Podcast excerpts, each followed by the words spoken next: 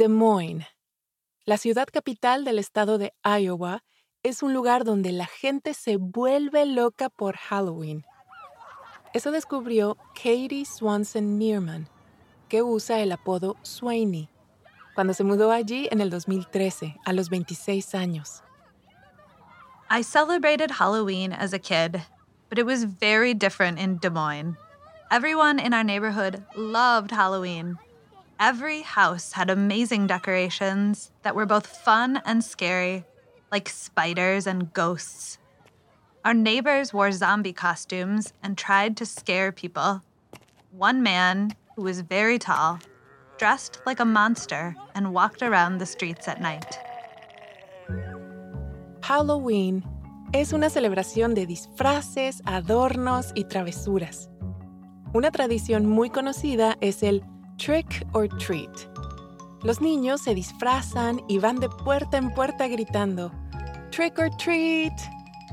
El trick es una travesura, puede ser una broma o un chiste. Y el treat es una golosina. La verdad es que en la mayoría de los sitios los niños ya no hacen travesuras. But in Des Moines, tricks are still part of the tradition. The kids trick or treat the night before Halloween, and they usually tell you jokes before you give them candy. On my first Halloween in Des Moines, I woke up to a very surprising trick. Welcome. Bienvenidos y bienvenidas a Relatos en Inglés, un podcast de Duolingo. Soy Diana Gameros. En cada episodio podrás practicar inglés a tu propio ritmo, escuchando historias reales y fascinantes contadas por las personas que las vivieron. Los protagonistas hablan en un inglés sencillo y fácil de entender para quienes están aprendiendo el idioma.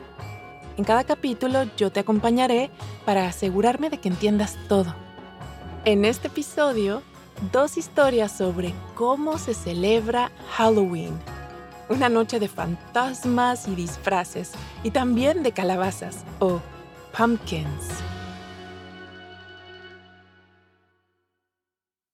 En el 2014, Sweeney y su esposo compraron una casa en Des Moines, cerca de donde ella estudiaba medicina. Estaba en lo alto de una colina en un barrio histórico, y le rentaban un cuarto a una inquilina que les ayudaba a pagar la hipoteca. To get to the front door of our house, you had to walk down a path through a small garden. It was the smallest house on the street, and it needed some improvements, but we loved it. We had friendly neighbors, a wonderful roommate, and a cute dog. But I was so busy studying and going to class that I didn't have time to help my husband with the house. He cleaned and did all of the repairs. I felt so bad that I couldn't help so, in October, I got three pumpkins to decorate our porch for Halloween. They were bright orange, and I was very proud of them. Halloween se celebra la noche del 31 de octubre, y en los Estados Unidos, decorar la casa es toda una tradición. En Des Moines, era incluso más bien una pasión. Des Moines loved Halloween. All of the houses in our neighborhood had lots of decorations. Some were scary, but I enjoyed seeing everyone's enthusiasm. I loved how all of the neighbors came together to celebrate the holiday. My pumpkins were simple, but they were special to me. They made me feel like I was part of the Halloween celebrations. Las calabazas son muy populares en Halloween. Mucha gente las vacía y las talla, o carve, con caras y otros diseños. Esas calabazas decoradas con velas adentro son muy populares. Se llaman Jack O' Lanterns. Most of our neighbors had pumpkins too. They liked to carve monster faces, animals, or famous characters on them. Then, at night, they put candles in the pumpkins and they became beautiful jack o' lanterns. I always carved pumpkins when I was a kid, too. But that year, I didn't have time to carve my pumpkins. Aunque estaba muy ocupada, Sweeney estaba deseando que llegara Halloween. Esperaba que muchos niños se disfrazaran o dress up y fueran a su casa a hacer trick or treat. When I was a kid, I went out on Halloween with my brother and sister every year. We used to dress up in costumes and go to our neighbors' houses. When they opened their doors, we yelled, Trick or treat! And then we got candy. We didn't have to do any tricks. We had a map of the houses that gave the biggest chocolate bars. Our neighbors gave us so much candy. We went home when we couldn't carry any more. Pero en Des Moines, el golosina o travesura es un poco diferente. Primero, los niños van de puerta en puerta el día antes de Halloween, en lugar de la misma noche del 31, como sucede en los demás lugares. Y así, el 30 de octubre a las 3 de la tarde, cuando los niños comenzaron a aparecer en la puerta de Swaney ya disfrazados, algo inesperado sucedió. I had a big bowl of candy. Kids came to my door, dressed like animals and monsters. When they yelled, trick or treat, I tried to give them candy, but they said, wait. They wanted to do a trick before they got their candy. Usually, the trick was a really bad joke, like, Where do pencils go on vacation? To Pennsylvania. A Swaney le encantó que las travesuras fueran chistes tontos. Pero más tarde, por la noche, a Swaney le hicieron una travesura que no fue tan divertida. Right after I fell asleep, I heard some noises outside. We lived in a city, close to a bar, so it was normal to hear people outside laughing and talking while they walked home. But I could hear the noises getting louder and louder. Se oía como si la persona estuviera justo afuera de su casa. Entonces, Swaney, aún medio dormida, fue a la ventana de su cuarto en el segundo piso. I looked out the window. There was a young woman walking down the garden path towards my house. At first, I thought maybe she was coming from the bar and got confused. But then she went to my porch and picked up one of my pumpkins. So I opened the window and shouted, Hey, put my pumpkin down. La mujer se quedó paralizada. I continued telling her to put down my pumpkin. But she said, You just don't understand. You just don't understand. I had no idea what she meant. Then she started carrying the big pumpkin away. Entre todo ese alboroto, el marido de Swaney se despertó.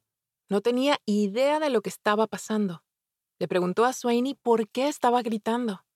I said, Someone just stole the pumpkin. He said, It's okay. It's just a pumpkin. And I said, No, you don't understand. She took my pumpkin. I wanted to follow her and take my pumpkin back. But my husband convinced me to go back to bed. He said he'd get me another pumpkin. Swaney se puso triste, pero convencida de que no había nada más que hacer, se volvió a dormir. In the morning, it felt like a dream. My husband didn't remember very much, and my roommate slept through the whole thing. So I explained what happened. As I remembered the woman carrying my pumpkin away, I became mad and sad again. I was upset that I let her take my pumpkin. Sintiéndose triste, Swaney decidió sacar a pasear a su perro. When I opened the front door, there was a surprise. My pumpkin was back. I couldn't believe it. Pero la calabaza no se veía igual que antes. Ahora la calabaza estaba tallada con muchos detalles y con una vela adentro. Someone carved the big pumpkin into an amazing jack o' lantern. The pumpkin had scary eyes and a mouth with huge teeth. The details were incredible. There was also a tiny pumpkin in the jack o' lantern's mouth. It looked like the big pumpkin was eating the small pumpkin. La calabaza había sido tallada con unos detalles increíbles. Swaney estaba sorprendida y feliz.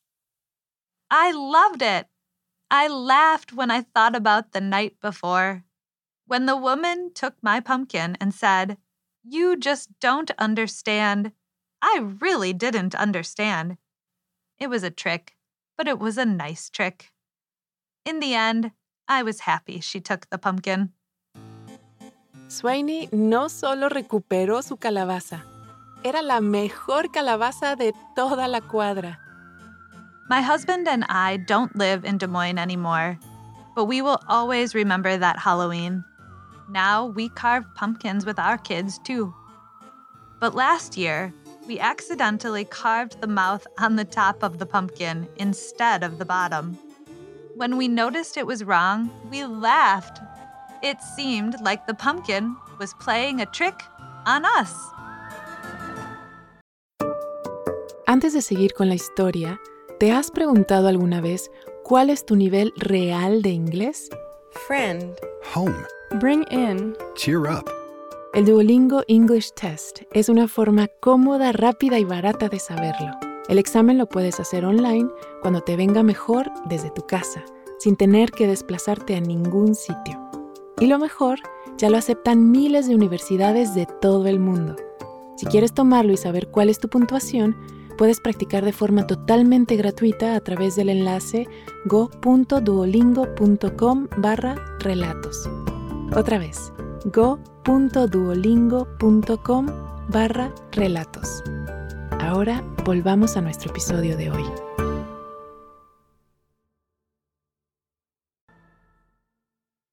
Es cierto que en los Estados Unidos son los niños los que van a pedir golosinas en Halloween con sus disfraces, pero a muchos adultos también les gusta disfrazarse.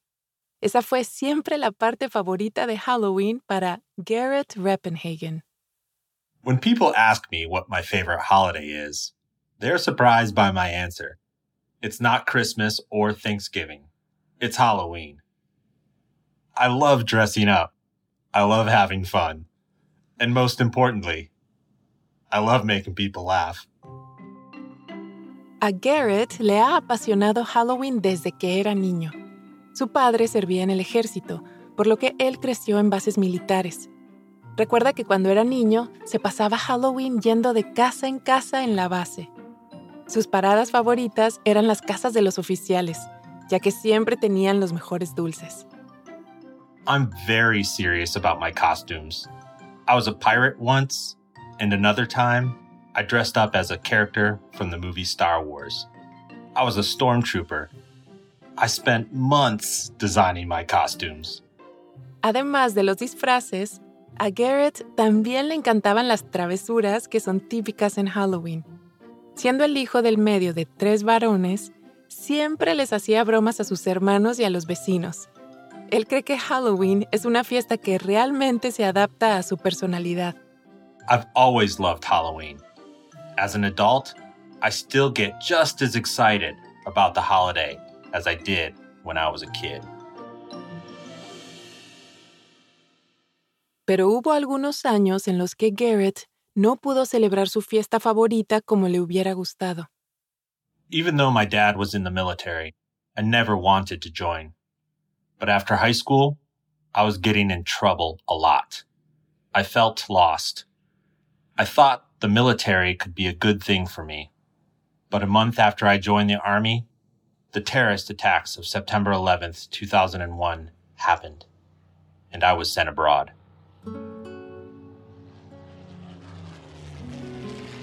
La vida cambió por completo para Garrett.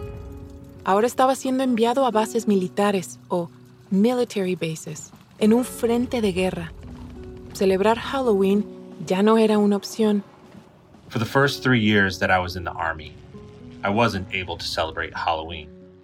I was living on military bases outside the US, so it wasn't easy to go to a store and buy a costume. And of course, the Army didn't give us the day off for Halloween. Durante su cuarto año en el ejército, Garrett fue enviado a Irak. Para el octavo mes, tanto él como muchos de los soldados se la estaban pasando mal.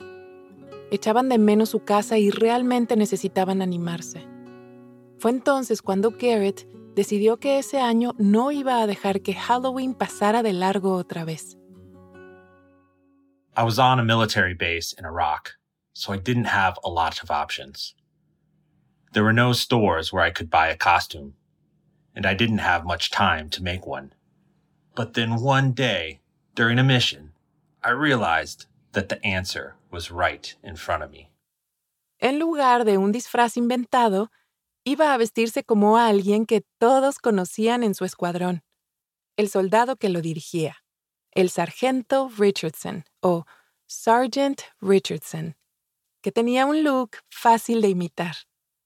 He was bald, with a big mustache, and he always had tobacco in his mouth, so it always looked full. He was easy to imitate. I knew it was going to make the other soldiers laugh.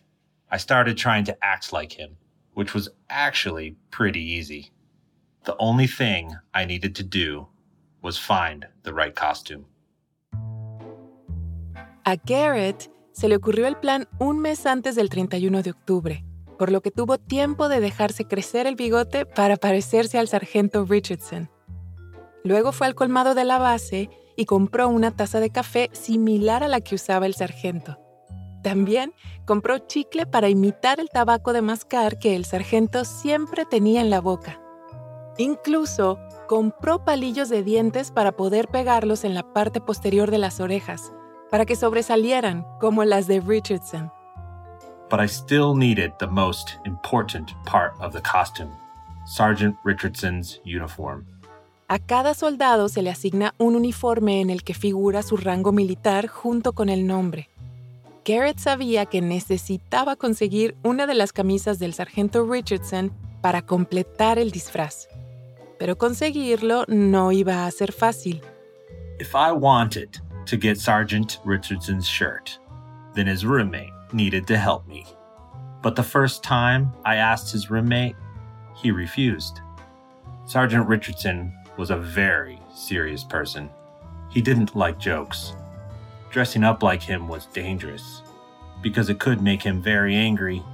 I promised the sergeant's roommate that I wouldn't tell anyone on the base that he helped me. So finally, he said yes. Garrett ya tenía todo lo que necesitaba. Así que la mañana de Halloween se despertó, se afeitó la cabeza, se puso la camisa y se dirigió al comedor para desayunar. When I entered the dining hall, I acted like everything was normal. I just walked to the kitchen and ordered an omelet like I always did. I could hear everyone at their tables laughing and talking about me. After I sat down to eat, I talked like Sergeant Richardson. I acted like him. I was him. People started joking and saying, Good morning, Sergeant Richardson. Pero unos minutos más tarde, el comandante de toda la base entró en el comedor buscando al sargento Richardson, el de verdad. Since I looked exactly like Sergeant Richardson, the commander, our boss, walked over to my table. Everyone around me started to move away. They knew that I was going to be in trouble as soon as the commander realized that I wasn't Sergeant Richardson. Garrett inmediatamente se levantó, se cuadró y saludó a su superior. Sabía que esto no iba a terminar bien. The commander looked at me and said, What are you doing? I responded, I'm eating breakfast. And he said, No. Why are you dressed like that? And I said, It's Halloween. And he said, Wrong answer. Throw your food in the trash, go to your room, and don't leave until I come to find you. Garrett estaba aterrorizado. Hacerse pasar por otro soldado, especialmente un superior, era un delito grave en el ejército. Tan grave que incluso puedes ir a la cárcel. Por supuesto, Garrett solo estaba tratando de divertirse, no había querido suplantar a un superior en el mundo real. Realmente, ni se había imaginado que la broma podría tener consecuencias reales. No tenía idea de lo que le podía pasar a continuación. I was so scared that I thought I was going to vomit. I thought that I might have to leave the military and that I might even go to jail. I was in my room for hours until the commander finally came to my door.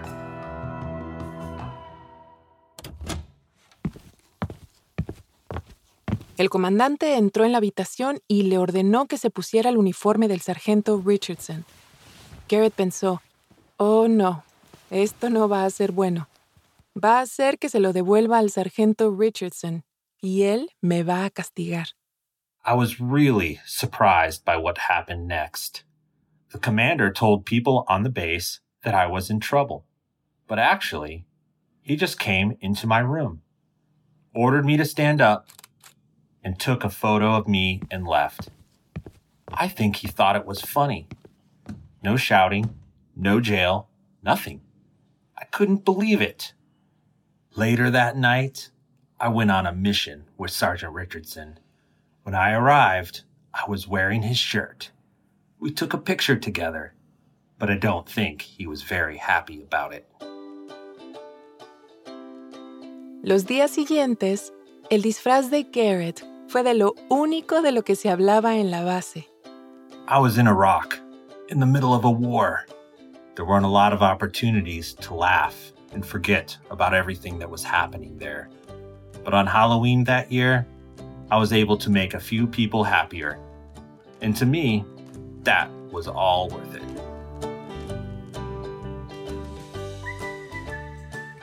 Garrett Rappenhagen dejó el ejército al año siguiente, pero todavía hace todo lo posible por divertirse y hacer reír a los demás en Halloween. Su historia fue producida por Paige Sutherland, una periodista en Boston. Nuestra primera narradora, Katie Swanson Nearman, Swaney, trabaja como médica en Minneapolis, Minnesota. Le siguen encantando las calabazas. Su historia fue producida por Tressa Versteeg, una periodista que vive en Maine. Gracias por haber escuchado Relatos en Inglés. Nos encantaría saber qué te pareció este episodio. Puedes enviarnos un correo electrónico a podcast.duolingo.com o también puedes enviarnos un mensaje de audio por WhatsApp al más 1-703-953-9369. Relatos en Inglés es una producción de Duolingo y Adonde Media. Puedes seguirnos en Spotify o tu plataforma preferida. Yo soy Diana Gameros. Thank you for listening.